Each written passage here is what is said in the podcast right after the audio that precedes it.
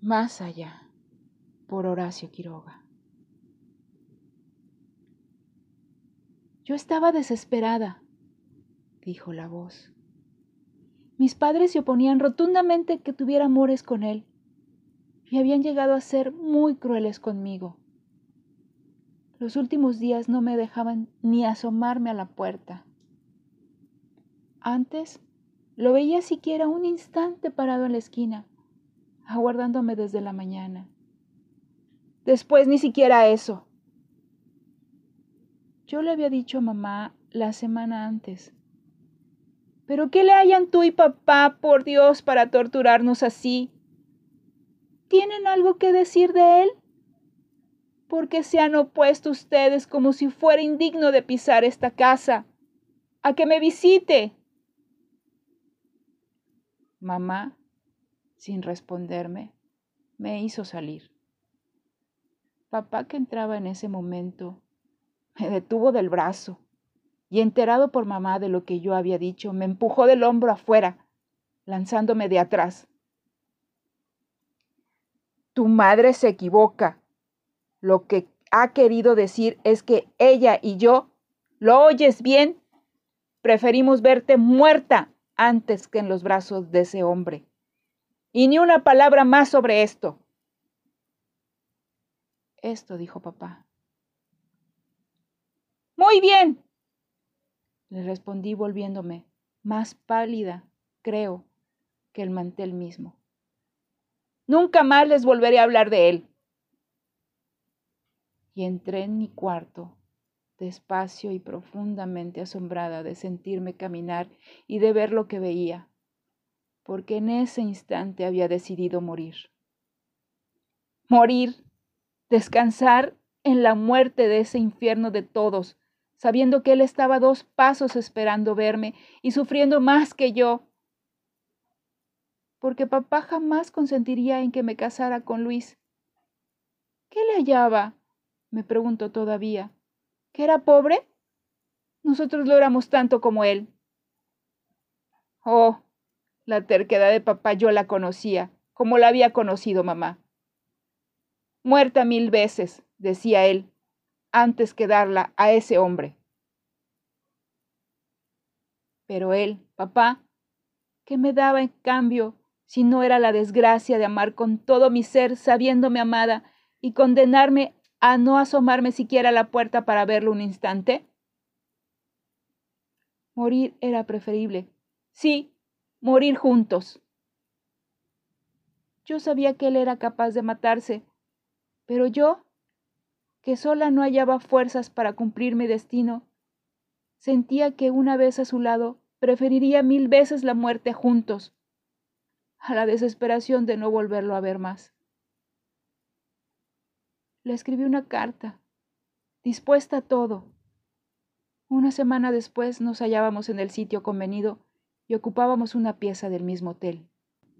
No puedo decir que me sentía orgullosa de lo que íbamos a hacer, ni tampoco feliz de morir. Era algo más fatal, más frenético, más sin remisión, como si desde el fondo del pasado mis abuelos, mis bisabuelos, mi infancia misma, mi primera comunión, mis ensueños, como si todo esto no hubiera tenido otra finalidad que impulsarme al suicidio. No nos sentíamos felices, vuelvo a repetirlo, de morir. Abandonamos la vida porque ella nos había abandonado ya, al impedirnos ser el uno del otro. En el primero puro y último abrazo que nos dimos sobre el lecho, vestidos y calzados como al llegar, comprendí, mareada de dicha entre sus brazos, cuán grande hubiera sido mi felicidad de haber llegado a ser su novia, su esposa. A un tiempo tomamos el veneno. En el brevísimo espacio de tiempo que media entre el recibir de sus manos el vaso y llevarlo a la boca, aquellas mismas fuerzas de los abuelos me precipitaban a morir, se asomaron de golpe al borde de mi destino, a contenerme. Tarde ya. Bruscamente, todos los ruidos de la calle, de la ciudad misma, cesaron. retrocedieron vertiginosamente ante mí, dejando su hueco un sitio enorme, como si hasta ese instante el ámbito hubiera estado lleno de mil gritos conocidos. Permanecí dos segundos más inmóvil, con los ojos abiertos, y de pronto me estreché convulsivamente a él, libre por fin de mi espantosa soledad. Sí, estaba con él, e íbamos a morir dentro de un instante. El veneno era atroz y Luis inició el primer paso que nos llevaba juntos y abrazados a la tumba. Perdóname, me dijo oprimiéndome todavía la cabeza contra su cuello. Te amo tanto que te llevo conmigo.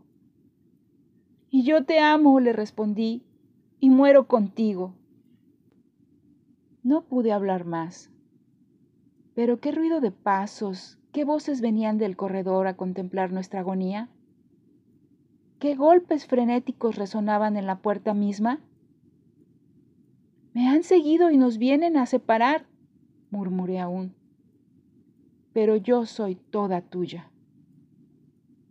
Al concluir, me di cuenta de que ya había pronunciado esas palabras mentalmente, pues en ese momento perdía el conocimiento. Cuando volví en mí, tuve la impresión de que iba a caer si no buscaba dónde apoyarme. Me sentía leve y tan descansada que hasta la dulzura de abrir los ojos me fue sensible. Yo estaba de pie en el mismo cuarto del hotel, recostada casi a la pared del fondo, y allá, junto a la cama, estaba mi madre desesperada. ¿Me habían salvado, pues? Volví la vista a todos lados y junto al velador, de pie como yo, lo vi a él, a Luis, que acababa de distinguirme a su vez y venía sonriendo a mi encuentro. Fuimos rectamente uno hacia el otro, a pesar de la gran cantidad de personas que rodeaban el lecho, y nada nos dijimos, pues nuestros ojos expresaban toda la felicidad de habernos encontrado. Al verlo, diafano y visible a través de todo y de todos, acababa de comprender que yo estaba como él muerta. Habíamos muerto, a pesar de mi temor de ser salvada cuando perdí el conocimiento. Habíamos perdido algo más, por dicha. Y allí, en la cama, mi madre desesperada me sacudía a gritos, mientras el mozo del hotel apartaba de mi cabeza los brazos de mi amado. Alejados al fondo, con las manos unidas, Luis y yo veíamos todo en una perspectiva nítida, pero remotamente fría y sin pasión. A tres pasos, sin duda, estábamos nosotros, muertos por suicidio, rodeados por la desolación de mis parientes, del dueño del hotel y por el vaivén de los policías. ¿Qué nos importaba eso? Amada mía, me decía Luis, a qué poco precio hemos comprado la felicidad de ahora. Y yo le respondí, te amaré siempre como te amé antes, y no nos separaremos más, ¿verdad? Oh, no, ya lo hemos probado. ¿E irás todas las noches a visitarme? Mientras cambiábamos así nuestras promesas, oíamos los alaridos de mamá que debían ser violentos, pero que nos llegaban con una sonoridad inerte y sin eco, como si no pudiera traspasar en más de un metro el ambiente que rodeaba a mamá. Volvimos de nuevo la vista a la agitación de la pieza. Llevaban por fin nuestros cadáveres y debía de haber transcurrido un largo tiempo desde nuestra muerte, pues pudimos notar que tanto Luis como yo teníamos ya las articulaciones muy duras y los dedos muy rígidos nuestros cadáveres. ¿Dónde pasaba eso? En verdad había algo de nuestra vida, nuestra ternura en aquellos pesadísimos cuerpos que bajaban por las escaleras, amenazando hacer rodar a todos con ellos. ¿Muertos? ¡Qué absurdo! lo que había vivido en nosotros más fuerte que la vida misma, continuaba viviendo con todas las esperanzas de un eterno amor. Antes no había podido asomarme siquiera a la puerta para verlo. Ahora hablaría regularmente con él, pues iría a casa como novio mío. ¿Desde cuándo irás a visitarme? le pregunté. Mañana, repuso él. Dejemos pasar hoy. ¿Por qué mañana? pregunté angustiada. ¿No es lo mismo hoy? Ven esta noche, Luis. Tengo tantos deseos de estar contigo en la sala. ¿Y yo? ¿A las nueve entonces? Sí. Hasta luego, amor mío. Y nos separamos. Volví a casa lentamente, feliz y desahogada como si regresara de la primera cita de amor que se repetiría esa noche. A las nueve en punto, corrí a la puerta de la calle y recibí yo misma a mi novio. Él, en casa, de visita. ¿Sabes que la casa está llena de gente? le dije. Pero no nos incomodarán. Claro que no. ¿Estás tú allí? Sí. ¿Muy desfigurada? No mucho. ¿Creerás? Ven, vamos a ver. Entramos en la sala.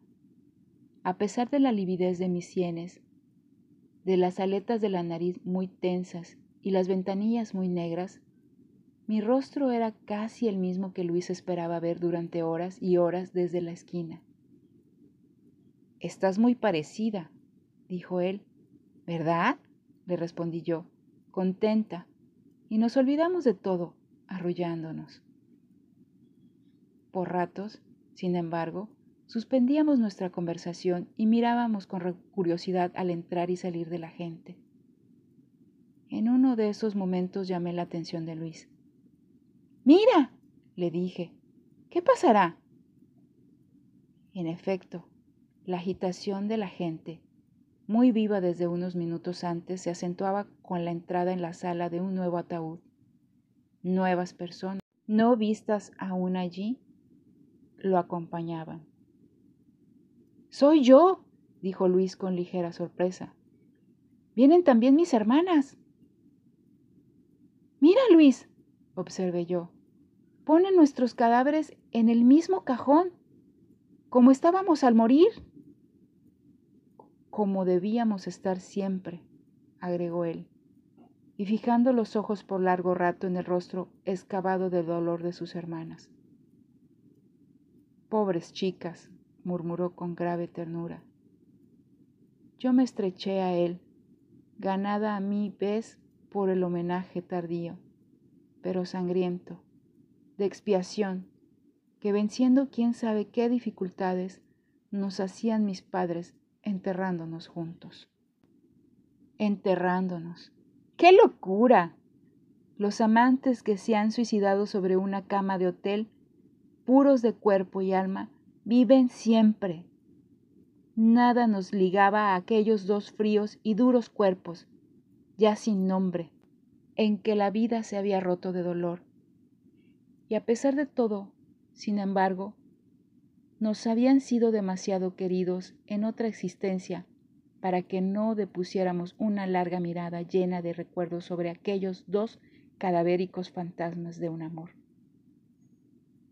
También ellos, dijo mi amado, estarán eternamente juntos. Pero yo estoy contigo, murmuré alzando a él mis ojos, feliz, y nos olvidamos otra vez de todo.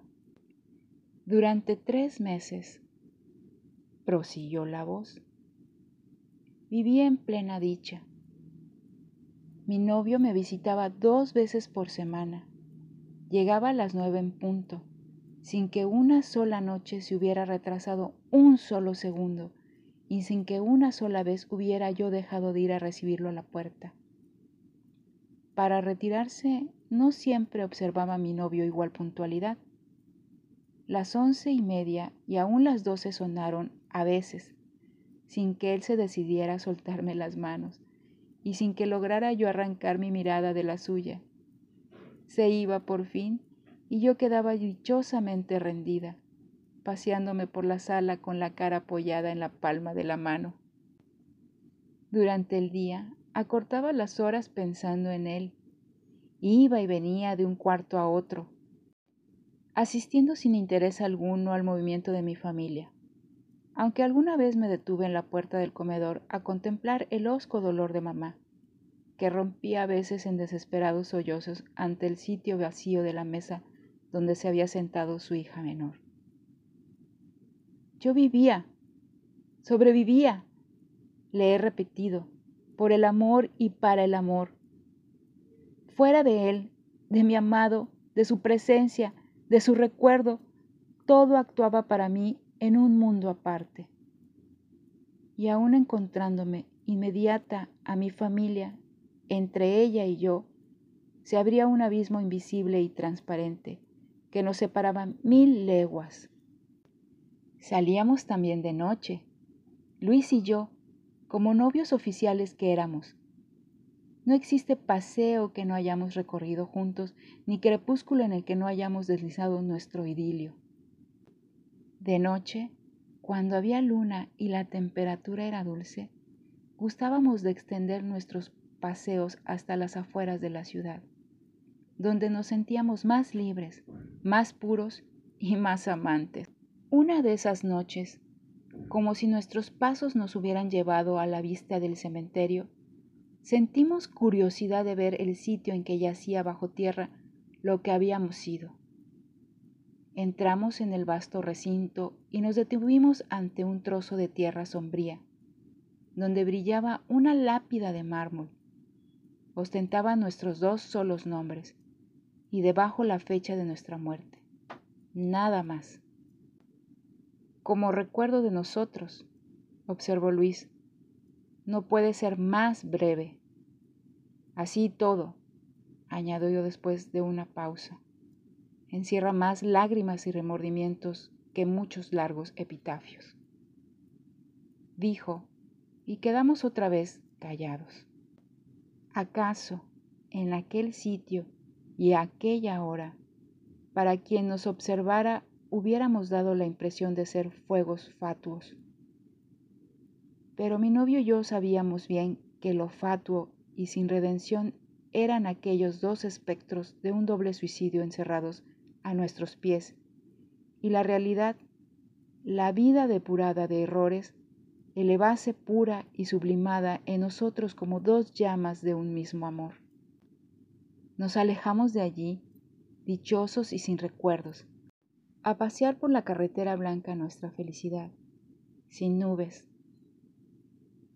Ellas llegaron, sin embargo, aislados del mundo y de toda impresión extraña, sin otro pensamiento que vernos para volver a vernos, nuestro amor ascendía, no diré sobrenaturalmente, pero sí con la pasión en que debió abrazarnos nuestro noviazgo, de haberlo conseguido en la otra vida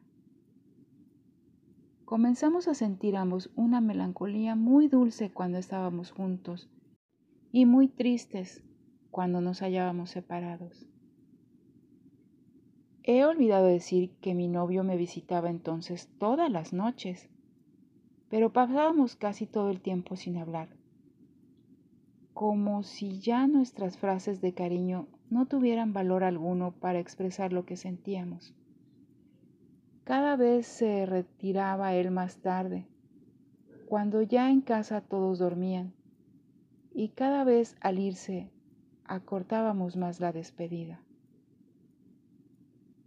Salíamos y retornábamos mudos, porque ya sabía bien que lo que él pudiera decirme no respondía a sus pensamientos. Y él estaba seguro de que yo le contestaría cualquier cosa para evitar mirarlo. Una noche en que nuestro desasosiego había llegado a un límite angustioso, Luis se despidió de mí más tarde que de costumbre. Y al tenderme sus dos manos y entregarle yo las mías heladas, leí en sus ojos con una transparencia intolerable lo que pasaba por nosotros. Me puse pálida como la muerte misma y como sus manos no soltaron las mías. Luis, murmuré espantada, sintiendo que mi vida incorpórea buscaba desesperadamente apoyo, como en otra circunstancia. Él comprendió lo horrible de nuestra situación, porque soltándome las manos, con su valor que ahora me doy cuenta, sus ojos recobraron la clara ternura de otras veces. Hasta mañana, amor, murmuré yo, palideciendo todavía más al decir esto. Porque en ese instante acababa de comprender que no podría pronunciar esa palabra nunca más. Luis volvió a la noche siguiente. Salimos juntos, hablamos, hablamos como nunca antes lo habíamos hecho y como lo hicimos en las noches subsiguientes. Todo en vano. No podíamos mirarnos ya. Nos despedíamos brevemente, sin darnos la mano, alejados a un metro uno del otro. Ah, preferible era. La última noche, mi novio cayó de pronto ante mí y apoyado su cabeza en mis rodillas. Mi amor, murmuró. Cállate, le dije yo. Amor mío, recomenzó él. Luis, cállate, lancé yo aterrada. Si repites eso otra vez. Su cabeza se alzó y nuestros ojos de espectros. Es horrible decir esto. Se encontraron por primera vez desde muchos días atrás. ¿Qué? Preguntó Luis. ¿Qué pasa si repito? Tú lo sabes bien, respondí yo. Dímelo. Lo sabes. Me muero. Durante quince segundos nuestras miradas quedaron ligadas con tremenda fijeza. En ese tiempo pasaron por ellas, corriendo como por el hilo del destino, infinitas historias de amor truncas, reanudadas, rotas, redivivas, vencidas y hundidas finalmente en el pavor de lo imposible. Me muero, torné a murmurar, respondiendo con ello a su mirada. Él lo comprendió también, pues hundiendo de nuevo la frente en mis rodillas, alzó la voz a largo rato. No nos queda sino una cosa que hacer, dijo. Eso pienso, repuse yo. ¿Me comprendes? insistió Luis. Sí, te comprendo, contesté, deponiendo sobre su cabeza mis manos para que me dejara incorporarme, y sin volvernos a mirar, nos encaminamos al cementerio. Ah, no se juega el amor a los novios cuando se quemó en un suicidio la boca que podía besar. No se juega la vida a la pasión sollozante cuando desde el fondo de un ataúd dos espectros substanciales nos piden cuentas de nuestro remedio y nuestra falsedad. Amor, palabra ya impronunciable si se le trocó por una copa de cianuro, al goce de morir substancial del ideal, sensación de la dicha, y que solamente es posible recordar y llorar cuando lo que se posee bajo los labios y se estrecha en los brazos no es más que el espectro de un amor. Ese beso nos cuesta la vida, concluye la voz. Y lo sabemos. Cuando se ha muerto una vez de amor, se debe morir de nuevo. Hace un rato, al recogerme Luis así, hubiera dado el alma por poder ser besada. Dentro de un instante me besará, y lo que en nosotros fue sublime e insostenible niebla de ficción, descenderá, se desvanecerá al contacto substancial y siempre fiel de nuestros restos mortales. Ignoro lo que nos espera más allá, pero si nuestro amor fue un día capaz de elevarse sobre nuestros cuerpos envenenados y logró vivir tres meses en la alucinación de un idilio, tal vez ellos, una primitiva y esencial de ese amor, hayan resistido a las contingencias vulgares y nos aguarden.